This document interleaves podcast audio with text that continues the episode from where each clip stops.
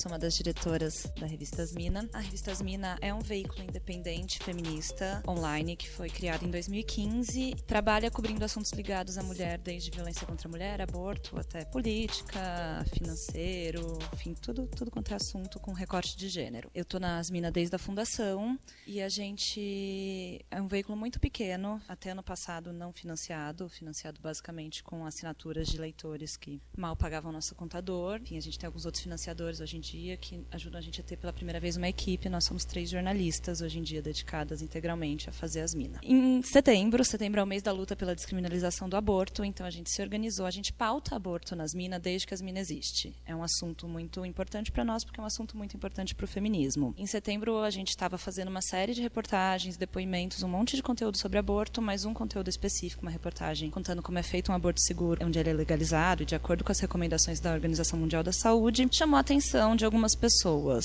umas pessoas que discordam né, da descriminalização do aborto, uma delas sendo a ministra Damares Alves, que fez um tweet falando que nos denunciaria e de fato nos denunciou. E que gera essa pergunta, né? Se o que a gente publicou era informação pública, informação pública disponível online em português. A gente só organizou. E ficou a pergunta se o que a gente fez era crime. Publicar, organizar essa informação é crime? Bem, não, não é crime. A gente está muito tranquilo em relação à denúncia ao processo, porque não tem base legal para nenhum problema disso. É um processo criminal. Eu, pessoa física, estou sendo denunciada por incitação ao aborto, apologia ao aborto, algo assim. E, na verdade, estou sendo denunciada, a polícia vai investigar e decidir se isso é algo que merece virar um processo, uma ação de fato. Pouco provável que aconteça se as coisas seguirem o rumo normal da democracia que deveriam seguir. Quando a gente viu a denúncia e o negócio indo parar no Ministério Público, veio um pânico, né? Meu Deus, é crime? Será que eu cometi um crime? A gente foi conversar com vários advogados e não, não é crime, não há dúvida sobre isso. E daí surgiu um outro questionamento, que é, isso que vocês fizeram é responsável? E a Damares publicou um texto na Folha, falando, né, explicando por que ela nos denunciou. Enfim, ela disse que não é um ataque à liberdade de imprensa, é um, uma denúncia porque a gente foi irresponsável colocando a vida das mulheres em risco, e a comparação que ela faz é, e se elas tivessem publicado como se suicidar? É a mesma coisa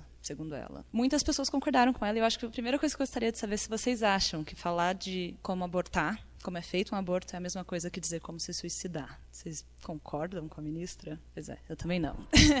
Mas é uma reflexão muito legal e, na verdade, é uma reflexão que a gente tinha feito antes de fazer a matéria. Porque, na verdade, apesar de a gente ter sido pega desprevenida com o ataque, a gente não estava 100% despreparada. Quando a gente começou a fazer essa matéria, a gente sabia que ela era complicada. Eu, Helena, jornalista, cubro direito da mulher há muito tempo, eu trabalhava no UOL, eu cubro aborto há muito tempo, e eu já quis fazer essa matéria em outros veículos, que não quiseram publicar, exatamente por acharem que fica num limiar ali muito sutil do que pode ou não pode fazer como jornalista, né? A gente pode publicar a dosagem de um remédio que a pessoa tem que tomar? É um questionamento a ser feito, principalmente considerando que esse remédio é tomado para cometer um crime, que é abortar no Brasil. Então a gente estava meses falando, vamos fazer essa reportagem. Por que fazer essa reportagem? Cobrindo o aborto, a gente sabe que o aborto é um problema grave aqui no Brasil, porque as mulheres não têm acesso a condições para fazer, têm acesso a condições para fazer, elas fazem ilegalmente, no improviso, de maneira clandestina, e um dos problemas que uma menina que trabalha na Women on Waves me contou é que uma das maiores coisas que elas recebiam de mensagem, busca por ajuda lá, era: tomei o remédio errado não sei quanto tomar. Tô aqui, tô passando mal, não sei se tomei certo, porque de fato não tem bula. Você compra do cara ali na Praça da Sé e seja o que Deus quiser, vai no Google. A gente já tinha em mente que era legal fazer uma matéria explicando a dosagem do remédio, porque essa é uma informação que as pessoas precisam. É uma informação que já existe online, mas está muito desorganizada, está muito esparsa. Você não sabe se aquele site onde você está pegando é confiável ou não. O manual da Organização Mundial da Saúde que está lá em português, ele é extremamente, em termos técnicos, ele é para médicos e não para o público geral. Inclusive, ele é um manual para orientar o serviço de saúde, né? Está traduzido para o português, eu não sei porquê, já que o SUS não segue, mas ele é para orientar como o atendimento de saúde para o aborto seguro deveria ser feito em todos os países. Então a gente decidiu fazer essa reportagem com base nisso, mas o pensamento que a gente teve foi: a gente é muito pequeno. A gente é um veículo minúsculo, ninguém conhece as minas, mas a gente tem um alcance enorme de mulheres que digitam no Google quero abortar. Muita mulher chega até a gente porque digita no Google como fazer um aborto e a gente tem muito depoimento de aborto. A gente publica isso recorrentemente. A gente falou: vamos fazer essa matéria, quem digitar no Google quero abortar, vai achar nossa reportagem, ela vai estar tá completa, vai estar tá segura e vai ajudar essas mulheres. Era esse o nosso pensamento. Ainda assim, quando eu decidi fazer, eu fui falar com uma advogada e eu falei: é um crime eu fazer essa reportagem? Quais são os limites do que eu posso ou não falar nisso? E ela me disse: você não pode fazer um manual do aborto porque é um manual para cometer um crime. O que você pode fazer é contar para as pessoas como é feito, onde isso é legalizado e quais são as recomendações dos órgãos responsáveis para isso. Então foi isso que a gente decidiu fazer. Teve essa primeira responsabilidade de entender se a gente podia fazer e depois de pesquisar com fontes bem confiáveis, que era a primeira fonte foi a, o manual do OMS, porque ele, acho que não há nada mais seguro nisso. Ele é baseado em pesquisa, em muita pesquisa, em coisas mais atuais, mas eu também falei com uma organização que é lá da Colômbia, que é, faz aborto seguro lá também, é a principal organização, as mulheres vão, orienta, me chama. As mulheres vão, fazem, elas também me ajudaram e elas também têm lá publicado no site direitinho como é feito. E eu falei com o Dr. Jefferson Drezetti, que é um dos principais nomes quando se fala em aborto no Brasil, ele trabalhou no Perola Byton por 20 anos, ele fez muitos abortos legais, então ele sabe como é feito um aborto seguro porque ele fez abortos legalmente aqui dentro do Brasil usando misoprostol. E na entrevista, e foi muito legal isso, inclusive porque conversando com ele, que ele é um, um médico muito gente boa, assim, simpático, e ele falava: Eu entendo porque as pessoas têm essa dificuldade em falar disso. Você pega o comprimido, toma dois comprimidos de 400 de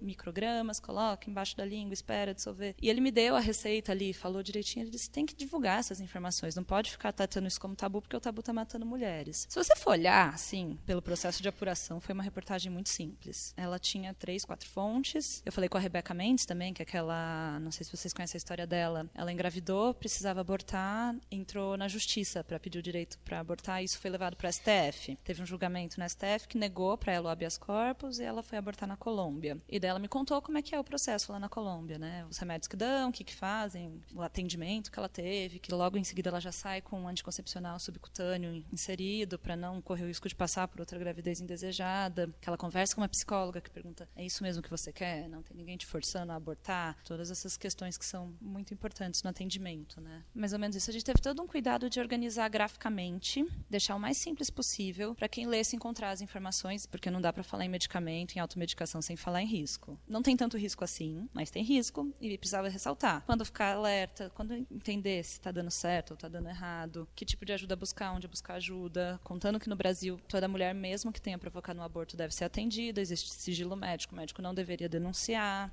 apesar disso acontecer. No fim das contas, a reportagem era, era isso. E a gente não, não esperava que ela repercutisse, assim. A gente esperava uma ou outra crítica, um ou outro comentário, e foi o que aconteceu. A gente publicou ela nas nossas redes sociais, começou a ter uma audiência bem grande, assim, mas das, das nossas leitoras comuns. Muito feliz, falando outras muito críticas, é irresponsável vocês fazerem isso, a pessoa tem que ter acompanhamento médico. E era um debate que estava super inteligente, interessante, estava rolando, que é o tipo de debate que tem em tudo que a gente faz. Até que no dia seguinte da publicação, do nada, o tweet que tinha três comentários, de repente estava com 600. E daí a gente falou, opa, tem alguma coisa acontecendo. E não sabia o que era. A gente foi olhar, estava todo mundo marcando. Sérgio Moro, Damares, Bolsonaro, falando para prender a gente. Eu honestamente acho que foram bots, porque foi num período de tempo muito curto, muitos comentários, todos iguais. E, e daí a gente falou, ah, que acho que é hora da gente ficar alerta. E se a gente se preparou muito para fazer uma reportagem bem segura e confiável e não cometer crime, a gente não se preparou nem nem um pouquinho para ser atacada. A gente realmente não esperava. Então, nesse momento, já foi tipo, meu Deus, os bolsominions descobriram a gente, o que, que a gente faz?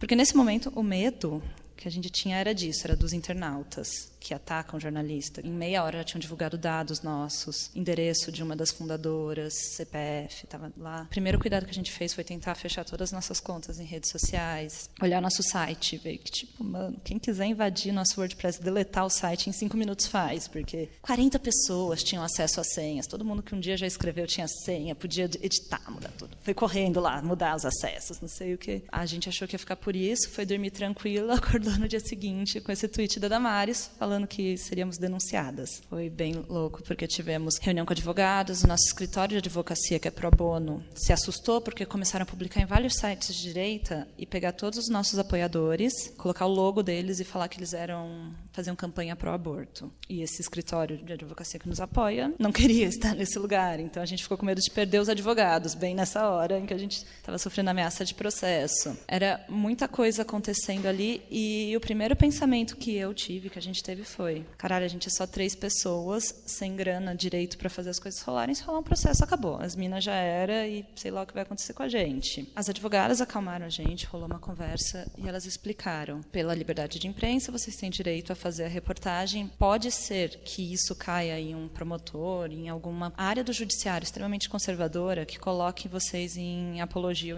ou incitação ao crime. Mas o crime a que se refere é um crime do Código Penal da década de 40. E a punição para isso é pagar alguns contos de réis. Então fiquem tranquilas. Nosso site saiu do ar algumas vezes porque teve ataque de audiência. Eu não sei se vocês sabem o que é ataque de audiência, mas é quando colocam robôs, muita, muita, muita, muita gente para um site só e desse site sai do ar. Então ficou rolando isso várias, várias vezes. A gente, óbvio, a gente está acostumado a ter uma audiência muito baixa, então ela subia do nada, caía. Daí a gente ia lá, reerguia, falava com o servidor, voltava, caía. E o que era bem irritante, porque, poxa, a gente finalmente está tendo acesso, vamos ficar no ar. não conseguia, ficava caindo, caindo. E daí foi a primeira hora que a gente começou a falar: precisamos acionar a rede. E daí a gente foi atrás do Instituto Patrícia Galvão, dos Jornalistas Livres, da Mídia Ninja, do Portal Catarinas, de um monte de outras mídias feministas. E falamos: olha, estão nos atacando, a matéria está saindo do ar. Acho que seria legal se vocês pudessem subir, já que as minas tudo é copyleft. Quanto mais gente republicar, para a gente é melhor. A gente não tem a menor questão de autoria. Para a gente o importante é que o conteúdo chegue no público. Eu falei, e não vai dar para eles tirarem tantos sites do ar. Daí alguns deles republicaram, Jornalistas Livres subiu no site deles, Catarina subiu, é, Patrícia Gavão republicou as imagens com as informações sobre aborto, foi fazendo esse conteúdo seguir no ar. A gente também começou nesse momento a entender que a gente ia precisar se articular. Em nenhum momento a gente foi censurada, né? Eu acho que tanto que eu tive uma discussão com a Nina quando ela foi falar, ah, vamos falar sobre censura. Eu falei, a gente não foi censurada, a gente foi ameaçada. E, e eu fico pensando até agora, no Brasil a gente não tem censura por enquanto, né? Gente ainda tem, tem liberdade de expressão. Eu acho que o, o que vem disso é realmente o medo porque um ataque desses pode acabar com você ou não, e você começa a pensar duas vezes antes de seguir produzindo conteúdo, né? Mas a gente decidiu, e a gente sentou e conversou e falou, ok, tá rolando essa merda, a gente não pode deixar isso derrubar a gente, a gente tem que fazer o contrário. E foi quando a gente lembrou de como o Bolsonaro foi eleito. Falem mal, mas falem de mim, então vamos aproveitar isso que está acontecendo a nosso favor. A gente falou, ok, então vamos publicar cada vez mais coisa e provocar e provocar, e taguear Damares, e taguear não sei quem, fazer as pessoas pessoas. Porque, querendo ou não, a gente que tem, tinha uma média de 8 mil acessos por dia, naquele dia teve 43 mil pessoas que entraram nessa matéria. Ok, estão aí ameaçando a gente, mas o tanto de mulher que está tendo acesso a essa informação é fora do comum, assim, para a gente. É, é, exatamente o que a gente queria. Exatamente o que a gente queria era que as mulheres tivessem acesso à informação sobre como abortar. Obrigada, Damares, você fez isso por nós. Então, a gente começou a, a fazer isso e acionar muitas pessoas, outros jornalistas, enfim, muita gente para fazer o assunto repercutir mesmo. E, e foi até uma coisa que me surpreendeu, porque eu sempre tive uma visão do meio jornalístico como um meio competitivo, um meio em que as pessoas não se incentivam e mais brigam pela audiência, brigam pelo espaço e, e não se apoiam. Mas o que aconteceu foi o oposto. A gente teve muito apoio, muito apoio dos, de outros veículos, de outras instituições de mídia. Foi assim surreal. Por exemplo, a Folha apoiando a gente. A Folha, a Folha fez um editorial de domingo falando disso. Quem imaginaria? E todo mundo linkava a matéria, todo mundo colocava o link, todo mundo colocava as imagens e foi fazendo circular. Na, nos primeiros dias foi essa gestão de crise que a gente teve. As advogadas nos orientaram a abafar o caso, mas a gente decidiu ir contra a orientação delas e fazer virar uma bomba mesmo. O que no fim foi positivo. A gente foi de fato denunciada né, no Ministério Público de São Paulo e no Rio a gente ainda não tem certeza. A Sarah Winter disse que denunciou, mas não sabemos, não recebemos nada. E agora vamos ser, eu vou ser investigada, mas é isso, não vai dar nada. E isso foi a única consequência assim que a gente teve um pouco de medo e dos ataques. Então o que a gente fez foi também procurar ajuda de organizações de mulheres que trabalham com tecnologia, da Artigo 19, que é uma organização que trabalha pela liberdade de imprensa, que se prontificou a oferecer ajuda legal e, e de tecnologia, de comunicação para gente. É, a Rede Feminista de Juristas também. Então teve muita gente que a gente procurou e que estendeu a mão para gente gente nessa hora, falando: vamos aí, vocês não vão cair por isso. E daí teve uma outra consequência que a gente já imaginava que aconteceria, essa a gente estava bem preparada, que foi a procura de mulheres. A gente já há um ano, mais ou menos, a gente recebe diariamente pelo menos uma, uma mensagem pedindo ajuda para abortar. E é óbvio que a gente não pode ajudar, a gente não é uma clínica, a gente não tem como indicar clínicas nem onde comprar remédios. Seria muito imprudente da nossa parte fazer qualquer coisa desse tipo. Mas a gente tem já um texto preparado sobre, é, sobre como, as leis de aborto no Brasil, né? os três casos em que é permitido, que é estupro, risco de vida da mãe e anencefalia do feto. A gente tem orientações, converse com amigas, o aborto é crime em outros casos, a gente não pode te ajudar nisso, mas fale com pessoas, talvez alguém já tenha algo mais útil para te dizer do que a gente, mais perto de você. E, e, passamos a incluir a matéria. Além disso, a Organização Mundial da Saúde recomenda o aborto legal seja feito dessa forma. A gente passou a receber umas 30 mensagens, 40. No primeiro dia, sim, foi mais de 100 mensagens pedindo ajuda para o aborto. E desde então tem ficado, eu acho, umas 30 por dia. Assim, todo dia as mulheres entram, socorro, preciso de ajuda. Todas as nossas redes sociais, nosso e-mail, é muita, muita, muita mensagem. E, e, a gente tem que responder com esse e-mail padrão, assim, e daí elas ainda retornam depois, do tipo, tomei o remédio, mas não estou sangrando, tomei o remédio, estou sangrando demais, o que, que eu faço? E a gente fica numa sinucas de bico ali, porque a gente não é uma ONG de apoio ao aborto, a gente não é um órgão de saúde, a gente não é médica, a gente não, realmente não sabe o que fazer nesses casos, a não ser falar, vai para um pronto-socorro. E a gente orienta essas mulheres a não cometerem crimes, mas caso tenham cometidos, a buscar ajuda mesmo assim, porque elas não podem morrer. Você falou também de o que está escrito no Código Penal, é uma lei de muito tempo atrás. E o que diz essa lei exatamente? Na verdade, é a lei. O Código Penal brasileiro é de, da década de 40, né? E as leis sobre aborto são de lá, nunca foram atualizadas. Então, o crime ao qual a gente estaria incitando é um crime da década de 40, cujas penas são medidas lá. E a apologia a esse crime, se não me engano. Eu não lembro exatamente o que é que está escrito. Eu lembro que está escrito sobre o aborto, que é a, a, o encarceramento e a punição para quem pratica o aborto ou para quem ajuda. E daí houve até assim um, um, medo: ah, será que a gente pode ser colocada como auxiliar do aborto? Mas não, não tem um auxílio prático. Aí o máximo mesmo é a apologia, a incitação. E assim, ainda assim, não, porque são informações públicas. Essa questão de ser um código penal, uma pena, uma lei da década de 40, é uma das maiores questões que tem sobre o aborto aqui no Brasil hoje em dia, que foi o que foi levado ao STF ano passado, na DPF que é, a, o Instituto Anis, com várias outras organizações, entrou no STF alegando que a proibição do, a criminalização do aborto é uma, um ataque a algo que está na Constituição, que é o direito à vida da mulher, o direito à liberdade e à decisão sobre o próprio corpo, se eu não me engano. É inconstitucional a criminalização do aborto. E isso está em discussão mesmo, o quanto esse Código Penal está velho, desatualizado, precisa ser mudado.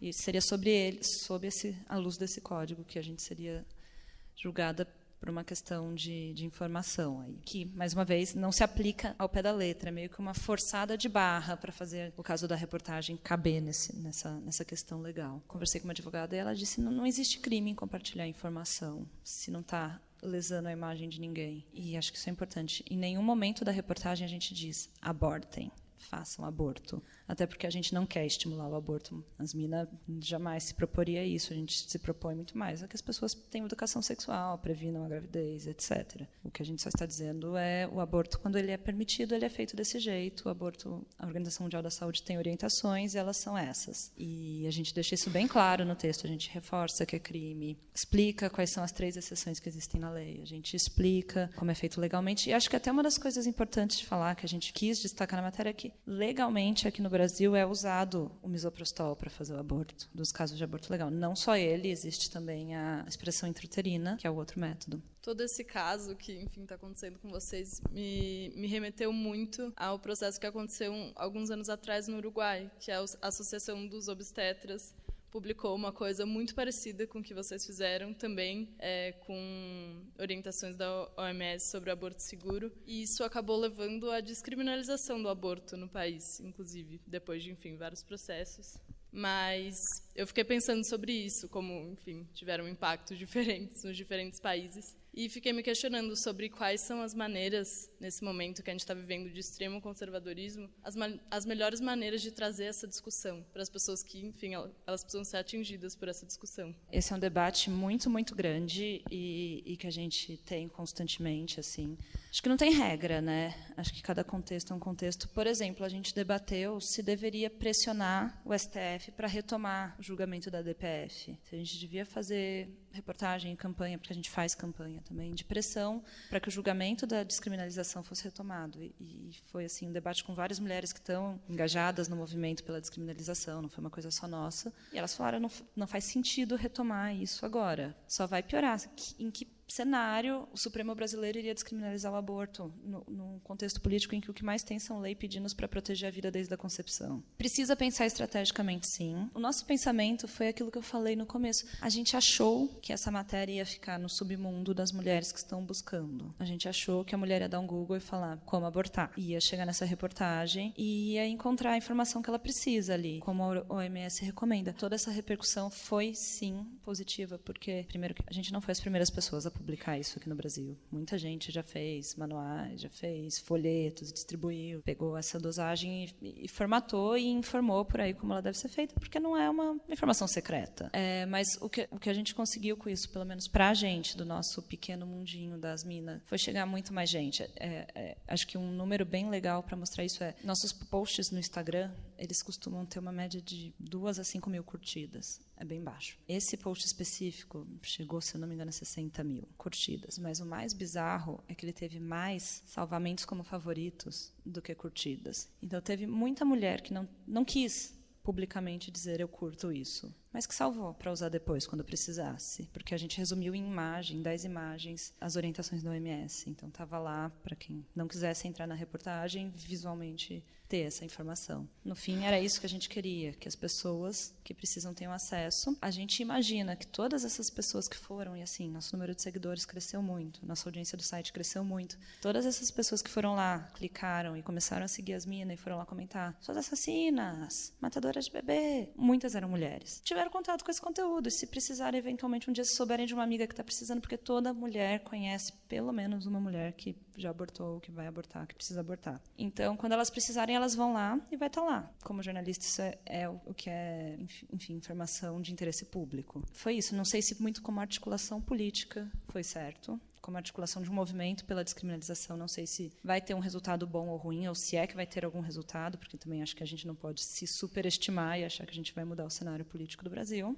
Mas como ação de contenção de danos da criminalização do aborto no Brasil, que mata tantas mulheres, acho que vai fazer uma partezinha de resultado positivo ali, que, que é diminuir, pelo menos, as mulheres que tomam. Primeiro, duas coisas. Uma que é o medo que existe do remédio.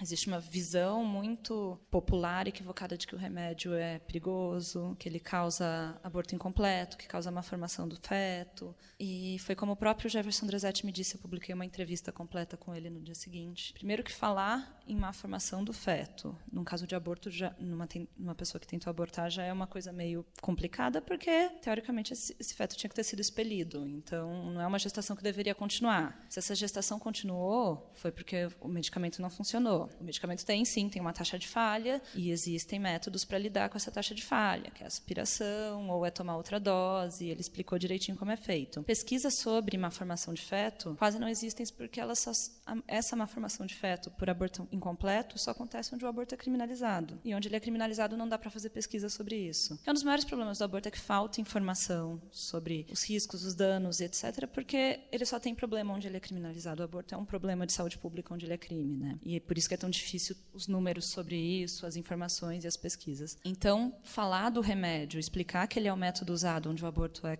onde o aborto é legalizado, que ele é um dos métodos recomendados pela Organização Mundial da Saúde, pode ser importante para ajudar mulheres a, ao invés de irem numa clínica clandestina, bizarra, que vai enfiar um talo de mamona no útero, optarem por tomar um medicamento que, pelo menos, se der errado, o risco à vida dela é bem menor. Porque os efeitos colaterais do remédio, os riscos de morte são muito, muito mais baixos do que um procedimento cirúrgico mal sucedido, feito sem condições de higiene, sem condições médicas mínimas. Então, isso tudo é informação importante de passar, e eu acho que, nesse sentido, a gente conseguiu o que era o objetivo também político da reportagem.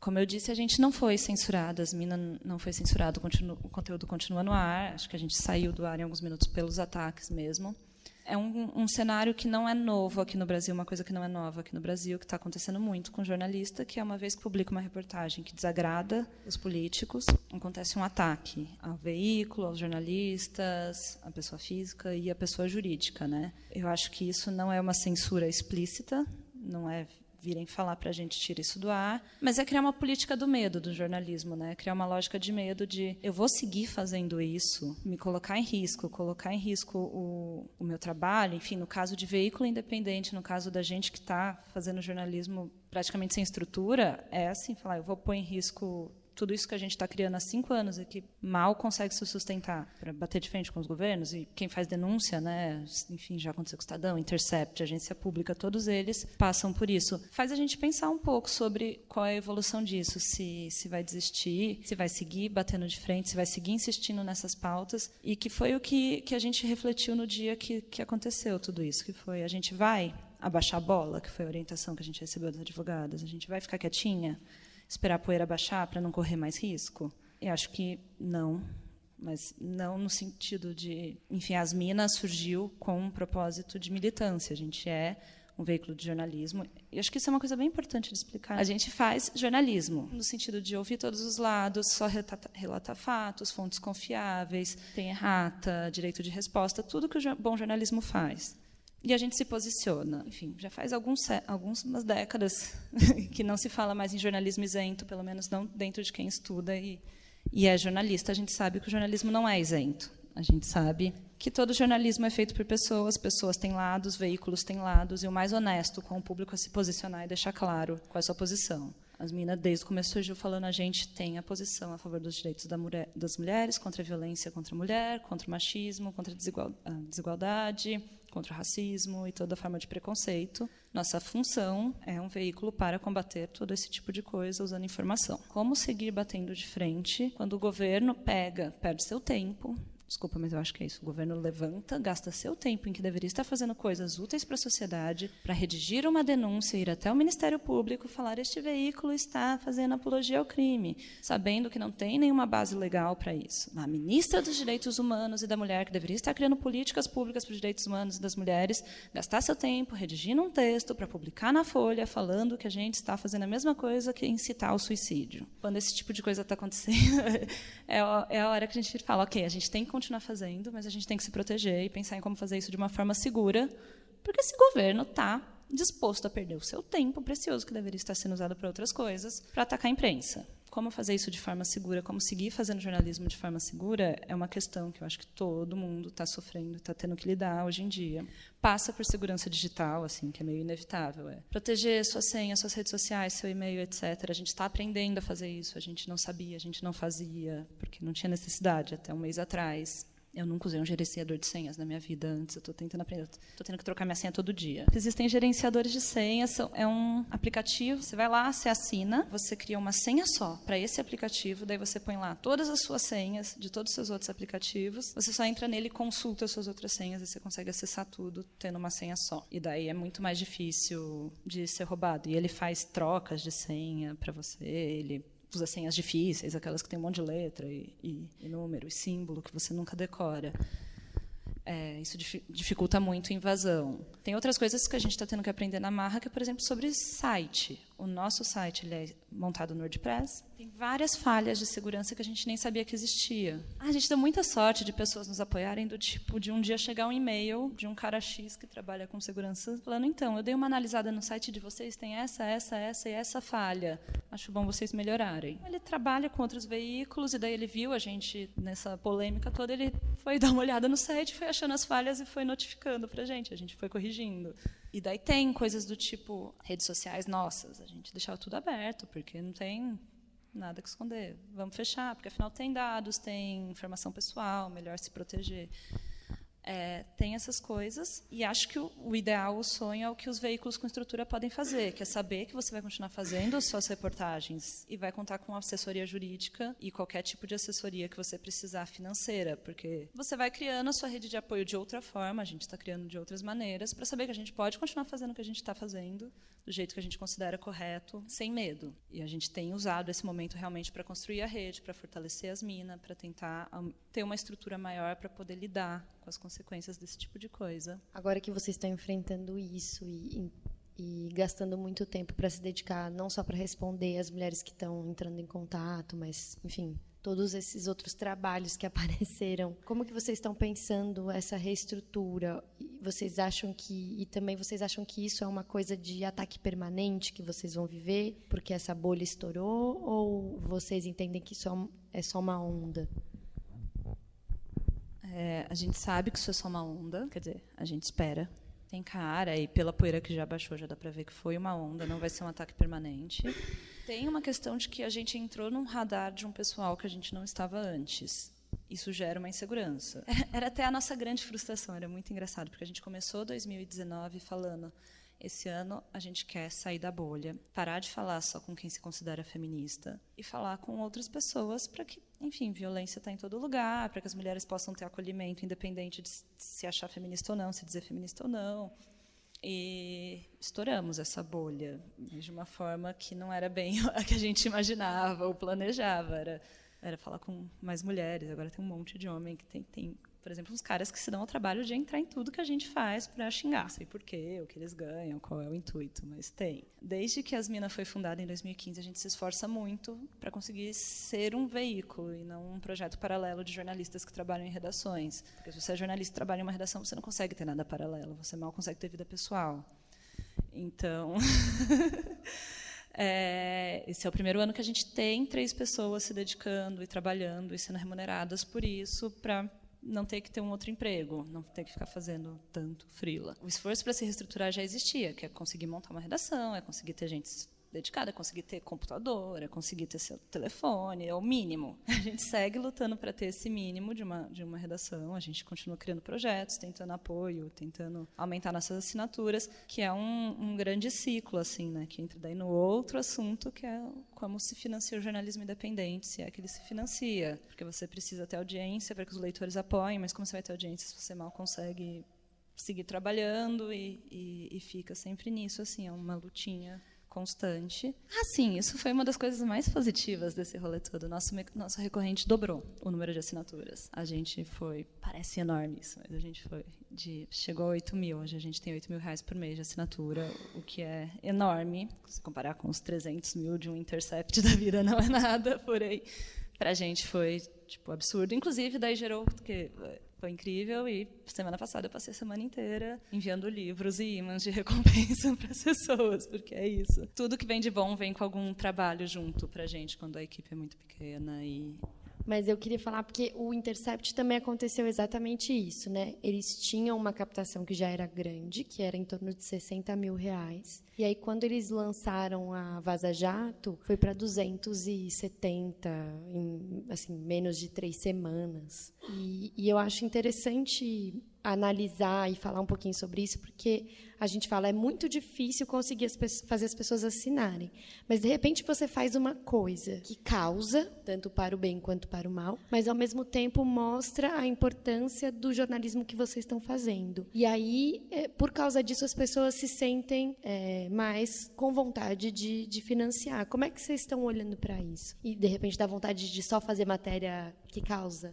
Uma vez que você faz alguma coisa que chama atenção, causa, como você bem disse, e as pessoas te descobrem, né? Descobrem o que você está fazendo e elas falam: quero apoiar isso, porque isso é importante, esse jornalismo é relevante, eu gostaria de contribuir com isso. A cultura de contribuição aqui no Brasil é muito pequena, ainda principalmente para coisas online. Enfim, todos os veículos de jornalismo penam. É um dos grandes debates do jornalismo é como sustentar o online, já que a assinatura é muito difícil, paywall, por causa de paywall, existem mil tecnologias para burlar o paywall enfim, é, é, isso não funciona em paywall também, não teria a ver com o que as minas faz, já que a gente é copyleft. A gente percebeu que esse AUE trouxe atenção e trouxe retorno de assinatura, mas a gente não tem a vontade de ficar fazendo só matéria que causa, porque a matéria que causa, ela...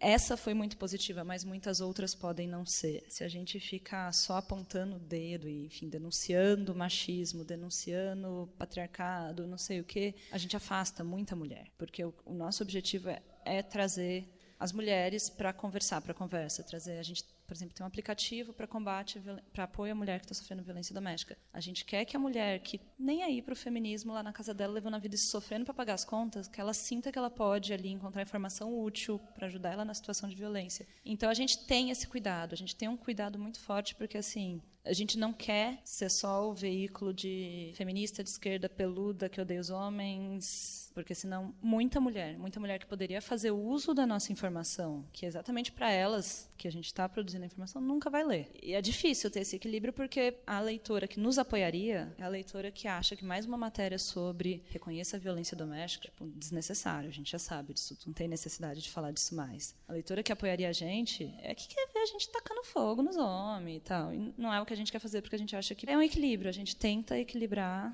dentro do que a gente consegue essa, essas duas coisas, né? Informação um pouco mais polêmica, assuntos mais quentes, que estão aí surfando, vindo com feminismos, debates importantes do feminismo e da agenda, mas também a informação mais de base, que foi uma das coisas que a gente viu muito forte nas eleições do ano passado que você está aqui falando sobre queer e vamos desconstruir gênero e não binarismo. E os caras estão falando de uma madeira de piroca e as pessoas estão acreditando. Então, é, precisa voltar um pouquinho atrás, precisa falar de, de assuntos que estão mais ligados com o que está acontecendo na realidade da população. E, e o gênero é um dos debates que está mais central na política hoje em dia. A palavra gênero ganhou uma conotação bizarra, inclusive, de problema, de sexo, de estupro, de, de abuso infantil, enfim, tem, tem muita coisa que precisa ser falada e muitos cuidados precisam ser feitos para que você não afaste as pessoas e não acho que é, é, até isso a gente não pode nessa de querer fazer as matérias que causam contribuir cada vez mais para a polarização que está rolando aqui no Brasil que não é o nosso intuito. O nosso intuito é, é, agregar mulheres, porque todas as mulheres cabem no feminismo e precisam de, dessas informações. É, eu lembro que uma vez a revista Época fez uma matéria, foi 2010, 2011, que era sobre o pastor Valdomiro. E era uma denúncia mesmo, né? Que ele se colocava como pai dos pobres, né? Aquela coisa toda e só que flagraram ele com a, mão nos, no, nos ovos de ouro lá, voando de helicóptero tal, e, e a repórter que fez a matéria na época, ela também foi ameaçada pelos seguidores dele, né? Então colocaram foto dela durante uma missa lá numa igreja. Ela foi reconhecida no metrô. Tipo, teve rolou isso assim, isso, então assim, é muito mais recorrente agora, mas já existia. Né? O que aconteceu, acho que com essas eleições, é que esse comportamento ele teve uma ascensão, mas já existia. Então esse conservadorismo e até de certa forma a ignorância, né? Se eu não gosto, eu vou lá e, e agrido, né? É, vocês passam assim, tem medo, passam por situações de ter receio de fazer seu trabalho por por causa disso? Meu marido de veículo, ele, por exemplo, ele não publica uma foto de família, né? É, é filha eu. Então eu falo, pô, você não curtiu aquilo? Mas é isso, assim, é cuidado mesmo de não expor, porque como tá falando de política tal, não sei o quê, pode, pode sofrer mesmo algum ataque. Aí nós já teve dois casos de, de, um na verdade foi um processo aberto por uma médica, depois a gente foi investigar quem era é, no Ministério Público aqui em São Paulo também, por uma reportagem que a gente publicou no UOL sobre balada jovem, apologia ao uso de drogas por menores, porque mostrava a realidade, jovens bebendo, fumando, enfim, fumando maconha, falando sobre esse contexto de como é que os jovens na quebrada se divertiam, e aí você está expondo os fatos, a, a, gente teve que fazer, dar um depoimento, tudo, e não foi para frente, o processo foi encerrado. Então, a hora que chega a cartinha lá na sua casa, tinha uma intimação, você fala, quê? E uma outra vez que foi, a, na verdade, a mais preocupante foi quando a gente, no ano passado, estava fazendo uma, um projeto so, sobre o Checazap, né? um projeto de checagem de notícias falsas. E aí o Profissão Repórter estava fazendo essa pauta e a gente foi um dos personagens do programa. E aí, quando a gente saiu na Globo, no minuto em que a gente saiu na Globo, falando que a gente era uma tinha montado um projeto de agência de checagem naquele momentinho pré-eleição, estava né, bem antes da eleição do ano passado. Não sei se vocês lembram que todo mundo estava fazendo fact-checking na época era considerado progressista, jornalista de esquerda, socialista, tal. E aí a gente começou imediatamente a ser atacado nas redes. Na hora a gente estava assistindo programa e aí eu lembro de começar a receber assim mensagens no, face, no meu Facebook, no Facebook da É Nós, no meu Instagram meu, a minha conta de Instagram era fechada, mas aí comecei a pipocar pedidos de autorização, assim, para seguir. E aí a gente começou a, meu Deus, o que, que a gente faz agora? E aí o pior é que eles não estavam atacando só nós, aí eles começaram a perseguir os jovens, porque no programa aparecem os jovens, temos aqui duas representantes da, desse, da turma desse ano, mas da turma do ano passado, com ofensas, assim, absurdas, né? Do tipo, como assim? Vocês estão falando que é periferia, todo mundo usando Mac.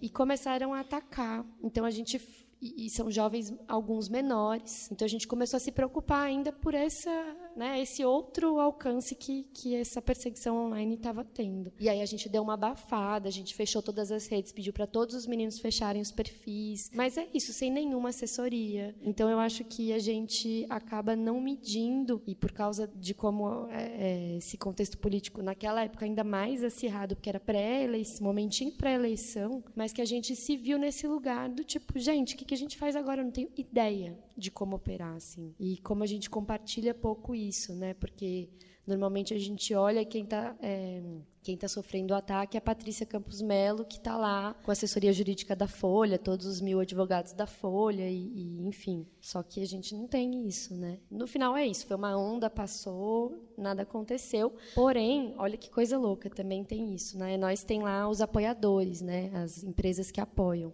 E uma dessas empresas, que está o logo lá, uma pessoa foi pelo saque dessa empresa e mandou assim para o saque da empresa: Olha, eu nunca mais faço compra aí porque vocês apoiam comunistas pelo saque da empresa. Então, assim, ainda por cima a gente corria o risco de perder o patrocinador depois de toda essa confusão.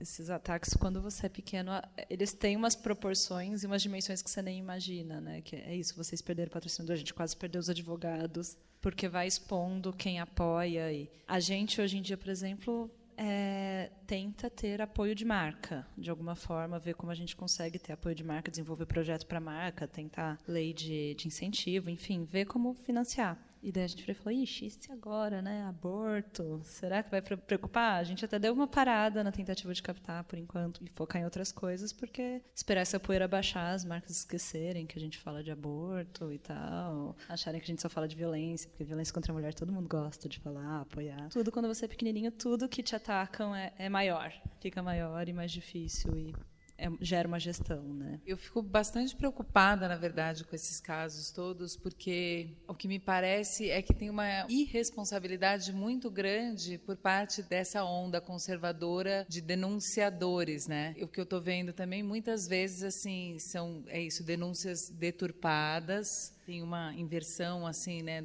do conteúdo e aí naquela naquela manchete resumido naquele tweet é, aquilo resume de uma maneira completamente equivocada o conteúdo que está por trás. Quando você vai aprofundar, não tem nada a ver, é tipo uma mamadeira de piroca. E o, o resultado disso, depois, você assim, ah, se vai procurar processar, denunciar por calúnia, por difamação, por qualquer coisa do tipo. Enfim, você gasta uma fortuna e um tempo precioso que ninguém tem, que está todo mundo né, ralando para dar conta só de respirar. E no fim, para um público que está agora está se acostumando cada vez mais a só ler manchete não, não, se aprofundar, eu não sei, assim, o meu pavor é esse, assim, o, qual que é o tamanho desse estrago para as empresas quando você for lá voltar a captar e aí fica essa coisa estigmatizada de não, é aquela revista que ensina as mulheres a abortarem, fora completamente fora de contexto, né? Com isso que consegue de fato consegue atingir o objetivo, porque derruba por aí, censura nesse sentido, né?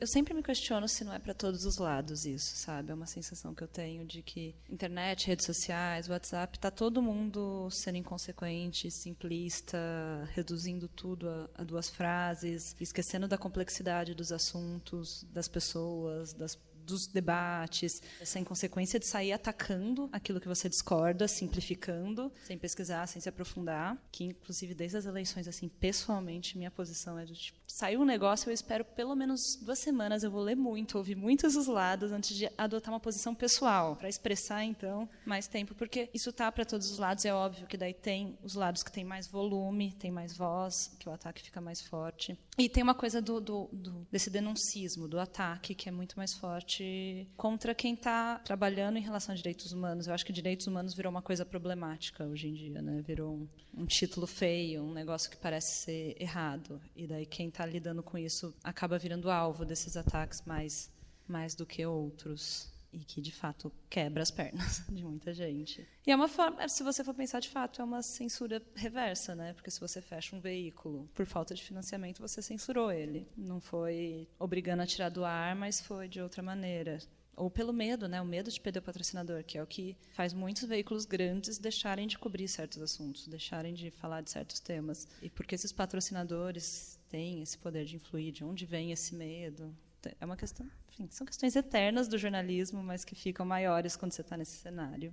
Qual a estratégia que a Asmina vai adotar ou já adota agora com essa repercussão para atingir essas mulheres que não se consideram feministas? Essas mães, essas avós que não quer falar sobre feminismo, mesmo, mesmo sendo uma mulher feminista, não se considera como tal. Qual é a estratégia aqui?